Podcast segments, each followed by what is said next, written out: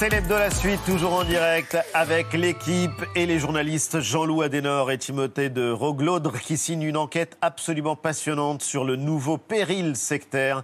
On en parle juste après vue.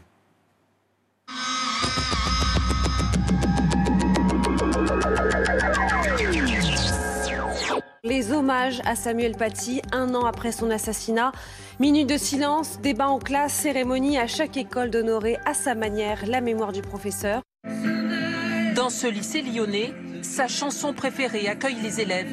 Samuel Paty étudia ici il y a 30 ans. Peut-être qu'on n'a pas tous les mêmes idées, qu'on n'est peut-être pas d'accord sur les mêmes choses, mais tout le monde a le droit de penser différemment. Dans ce nouveau collège, le seul a porté le nom de Samuel Paty. C'est à travers la danse que les élèves ont souhaité exprimer leur émotion. Je peux montrer que maintenant on est tous égaux et qu'on est aux côtés de Samuel Paty et qu'on le soutient de notre cœur. En tant que citoyens français de confession musulmane, nous vivons vraiment une double peine. C'est extrêmement difficile pour nous de euh, considérer qu'un homme, un barbare, a décapité un enseignant au nom de notre livre sacré.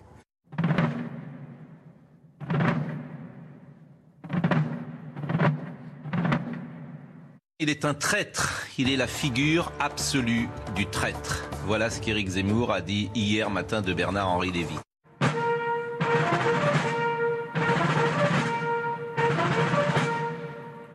News, la liberté d'opinion est-elle une espèce en voie de disparition? Faire baisser les prix du carburant à un niveau historique depuis plusieurs jours. Le gouvernement étudie des pistes pour répondre à cette flambée et éviter le retour des gilets jaunes.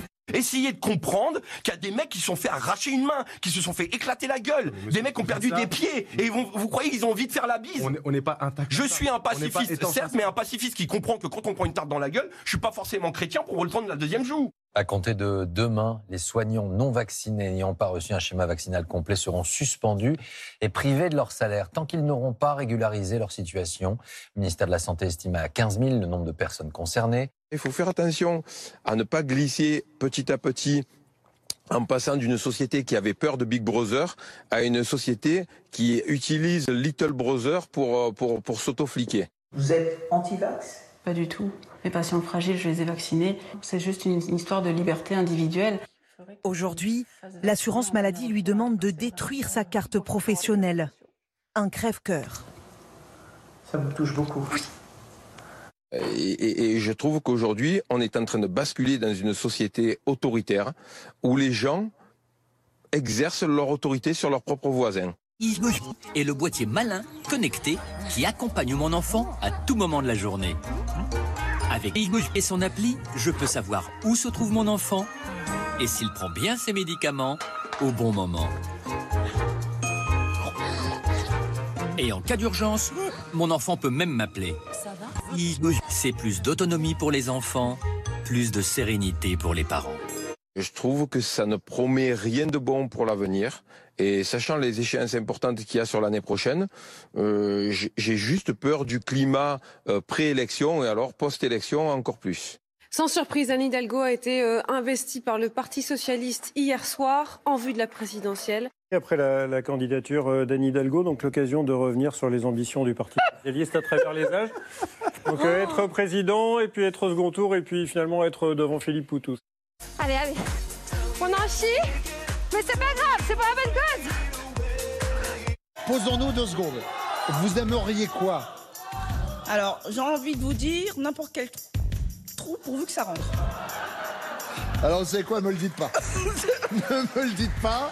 Je veux dire, on est civilisés tous en surface. Ce que fait Sade, c'est de titiller la saloperie que vous avez à l'intérieur de vous. Elle est là, la révolution sadienne. Hé, hey, petite Oh, pardon, petit. Tu sais, dans la vie, y a ni méchant ni gentil.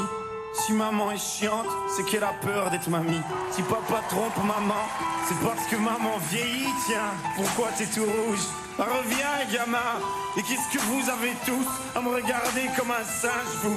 Ah oui, vous êtes ça, vous. Bande de macaques, donnez-moi un bébé singe, il sera formidable. À 75%. Rouquine. Place tout de suite à notre carte euro. J'espère qu'elle va nous trouver un gagnant pour ce jackpot fabuleux de 220 millions d'euros. Pensez à tout ce que cela pourrait changer dans vos vies. La toile partiellement détruite de Banksy, euh, initialement ça s'appelait La fille au ballon, elle a été vendue 21,8 millions d'euros hier soir aux enchères à Londres. C'est un record historique.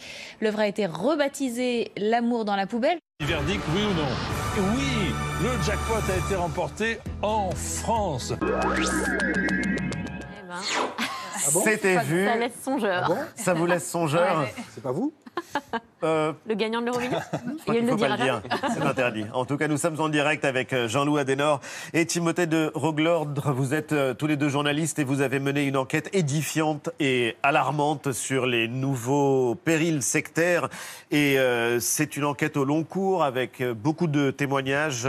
Dans votre livre, on croise, euh, on va dire, les usual suspects, c'est-à-dire les témoins de Jéhovah, c'est-à-dire euh, la scientologie, mais aussi de mouvements beaucoup plus récents dont vous allez nous parler. Mais euh, d'abord, pourquoi péril sectaire et pas secte? Alors en fait, ce qu'il faut savoir, c'est que euh, on a changé de terminologie. Les pouvoirs publics ont changé d'approche entre les années 90 et le début des années 2000. Dans les années 90, euh, les parlementaires avaient euh, dressé des listes de sectes. Donc c'était une, une approche qui était très critiquée, parfois comparée à l'index de l'Inquisition, et qui avait plusieurs inconvénients, donc notamment euh, le fait d'être dans cette euh, liste permettait de se victimiser et le fait de ne pas y être permettait de se blanchir complètement.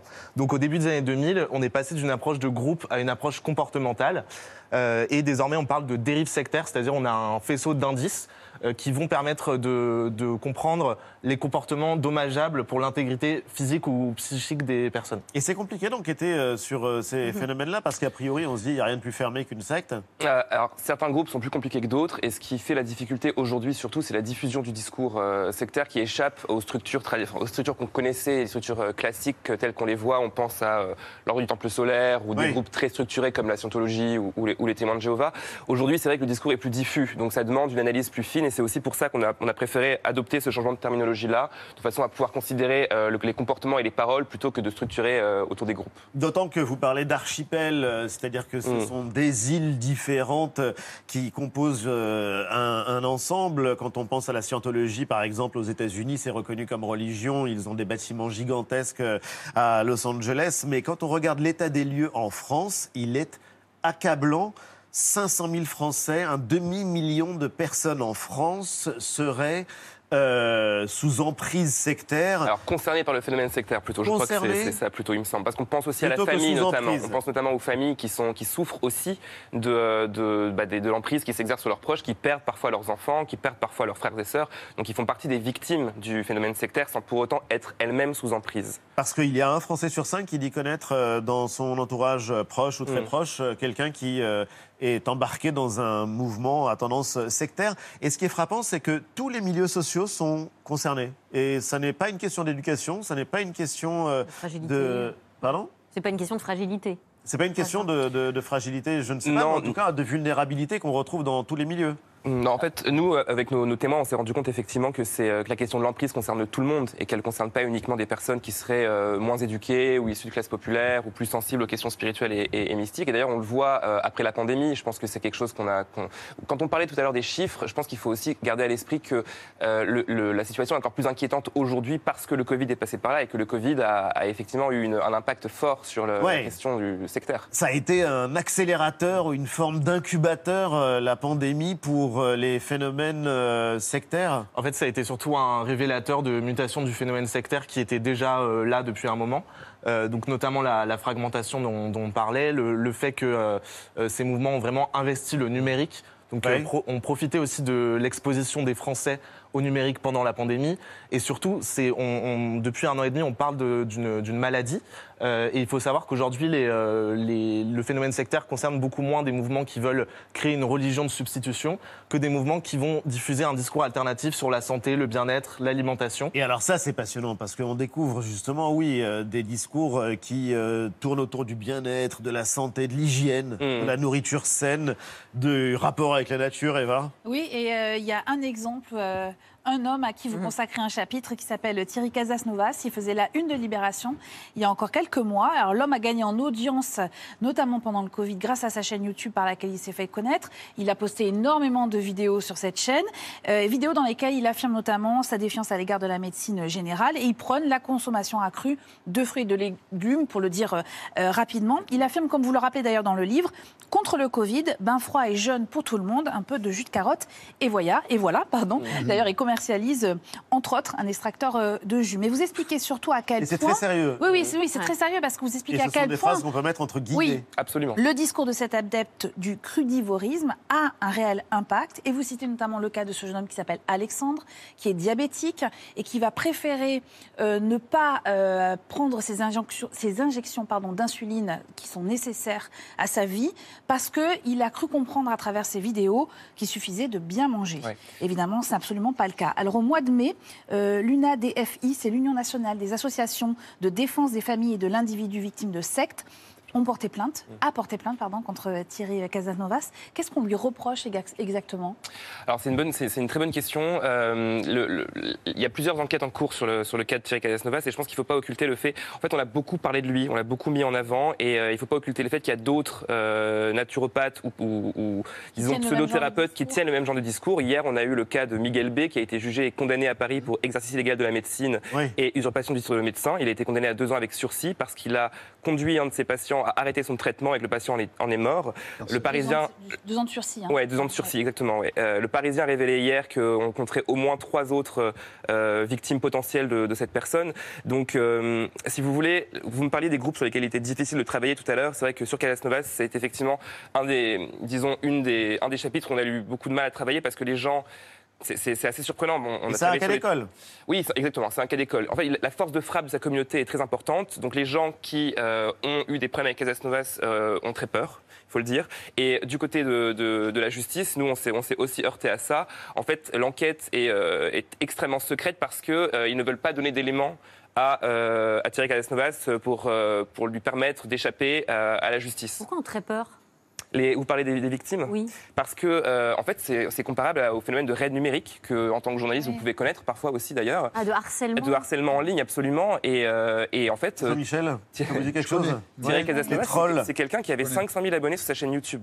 Il faut quand même se, se représenter ce que c'est. considérable. C'est- considérable, c'est absolument considérable. Et on ne se rend pas forcément compte, avant de l'avoir vécu, de la violence que c'est quand on prend la parole, euh, de d'avoir pendant des jours et des jours des gens qui vont vous harceler, qui vont vous traiter de menteur, de vendu à l'industrie pharmaceutique. Voilà. Donc c'est un, phénomène qui est très important et qui a été en plus amplifié, on le disait tout à l'heure, par la, par la crise sanitaire. Donc effectivement, c'est un- une des personnes sur qui on a eu le plus de mal euh, à, à travailler. Mais je voudrais quand même rappeler une chose sur Thierry Casasnovas, c'est que en réalité, il n'a rien inventé.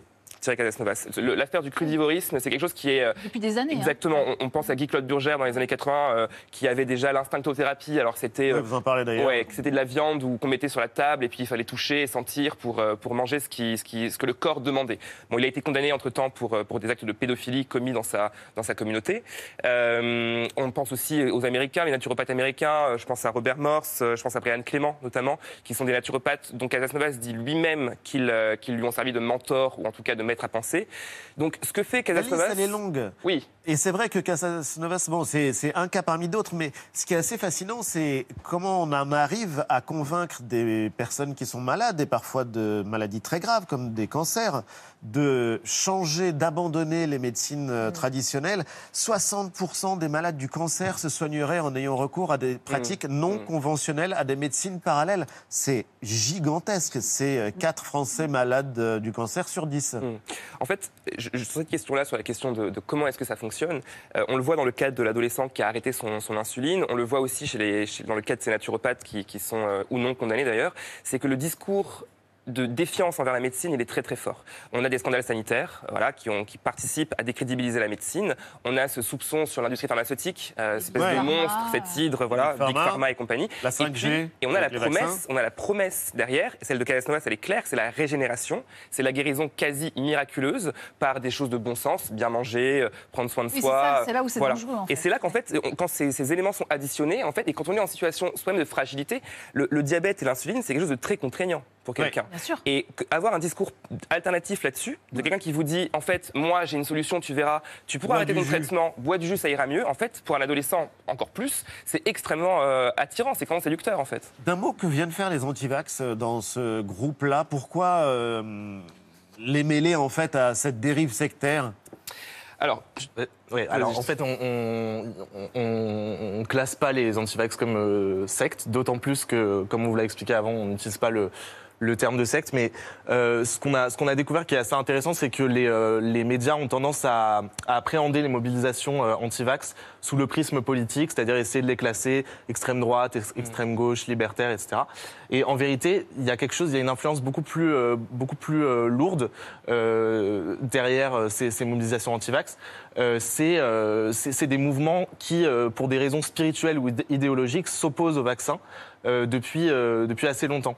Donc euh, en- dans ces manifestations, évidemment, il n'y a pas que, que ces tendances-là, mais on retrouve deux grosses tendances qui sont le- les, les catholiques traditionnalistes, voire intégristes. Donc on raconte, on, on- on donne des témoignages de fidèles de la fraternité Oui. Saint-Pidis euh, qui, euh, qui s'oppose aux, aux réformes du Vatican euh, et qui en fait va expliquer à- aux adeptes dès leur plus jeune âge que le vaccin est un, est un poison qui brise la sacralité du corps euh, et euh, qu'il faut se, soigner à la médecine naturelle et voilà. Et donc l'autre tendance c'est les écolos New Age, on peut dire. Donc, euh, par exemple, on parle beaucoup de l'anthroposophie.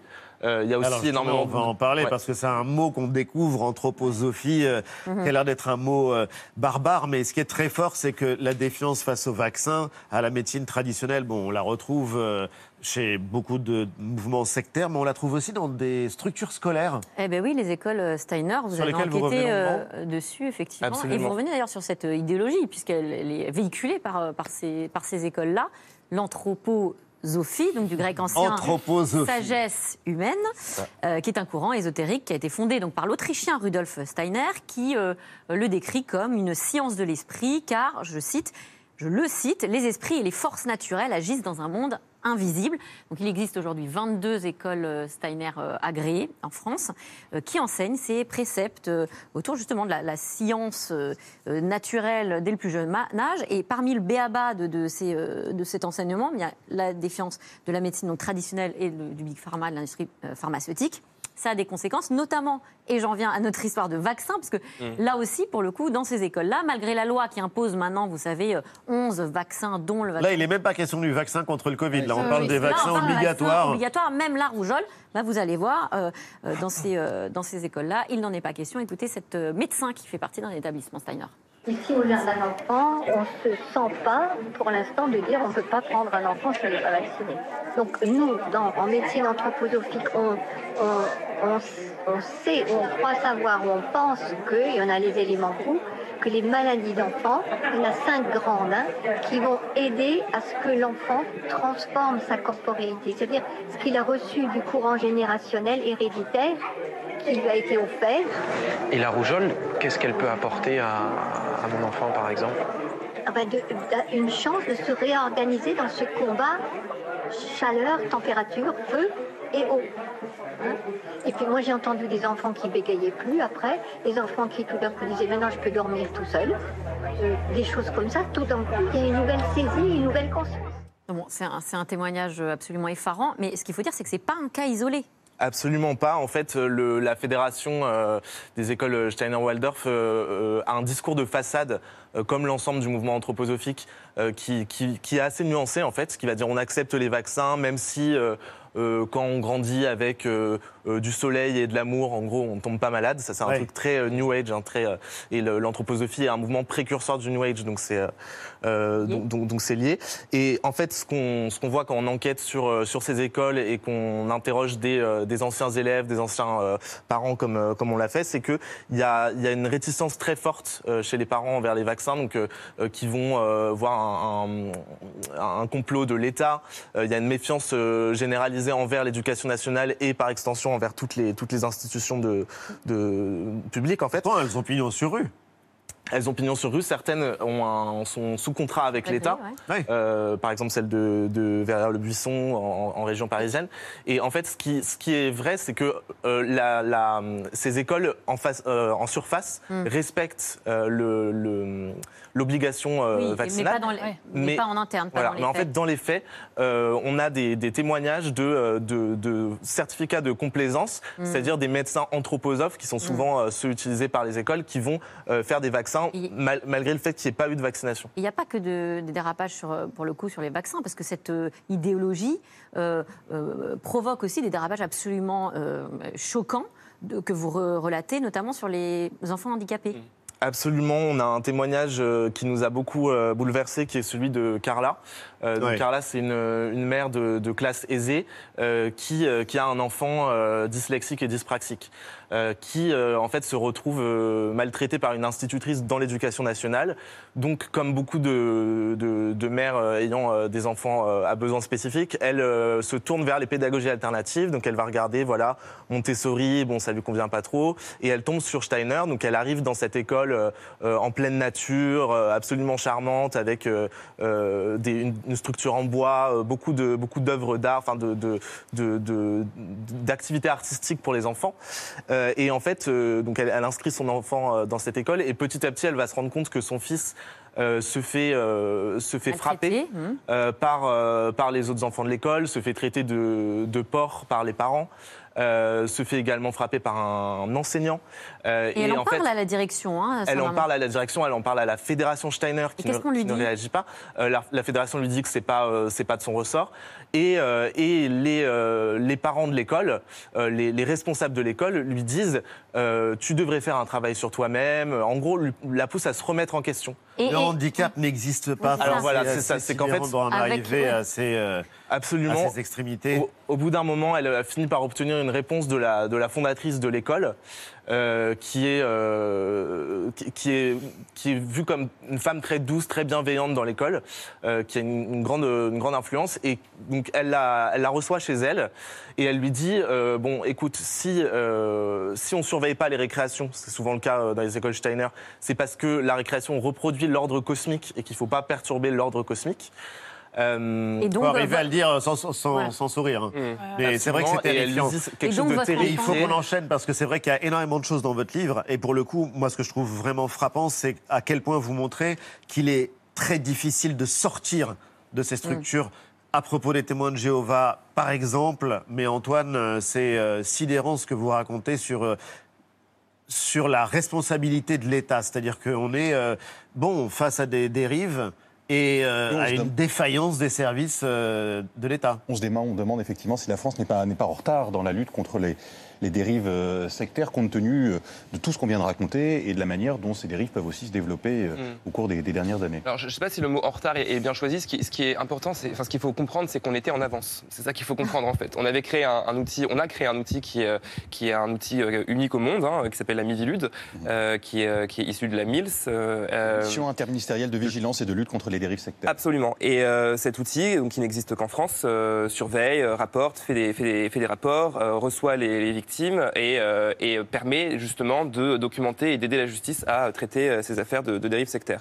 Alors, aujourd'hui, ce qui se passe, c'est deux choses. Elle a Euh, des critères d'ailleurs, la Oui, absolument. de- Elle a- pour absolument. définir euh, ce qu'est un comportement sectaire, on les voit à l'écran. Ouais, tout à fait. Et ce qui se passe, en fait, c'est qu'il y, a- il y a deux choses. D'abord, il y a eu une- une- un changement de, vision, de, disons, de paradigme dans la, la politique qui, a été, qui est menée contre les dérives sectaires, c'est qu'on s'en est désintéressé. On le voit, nous, quand on, quand on a fait ce bouquin, on se rend compte que ça faisait quelques années que ça n'avait pas été traité, journalistiquement, je veux dire, euh, parce que je pense, on pense que la question de l'islam radical prend beaucoup de place, et, et ça, ça se comprend euh, parfaitement, mais euh, les, les- les- les groupes à tendance sectaire n'ont pas disparu. Euh, par ailleurs, on voit qu'on a eu ce- ce- ce- cette, cette quasi-disparition de la Mivilude qui finalement a été transformée en un, un remaniement, qu'on nous parle de renforcement, alors que nous, on constate absolument aucun renforcement concret de la Mivilude.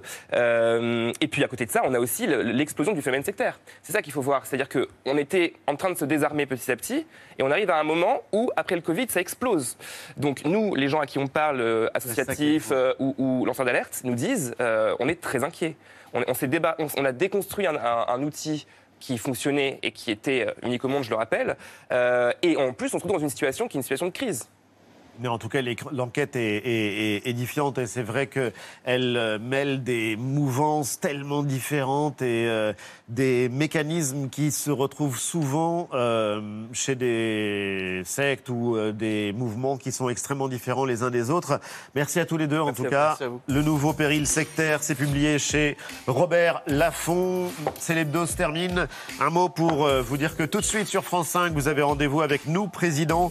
La campagne présidentielle racontée au plus près des Français par la voix chaude, chaleureuse, amicale et formidable de Mathieu Béliard.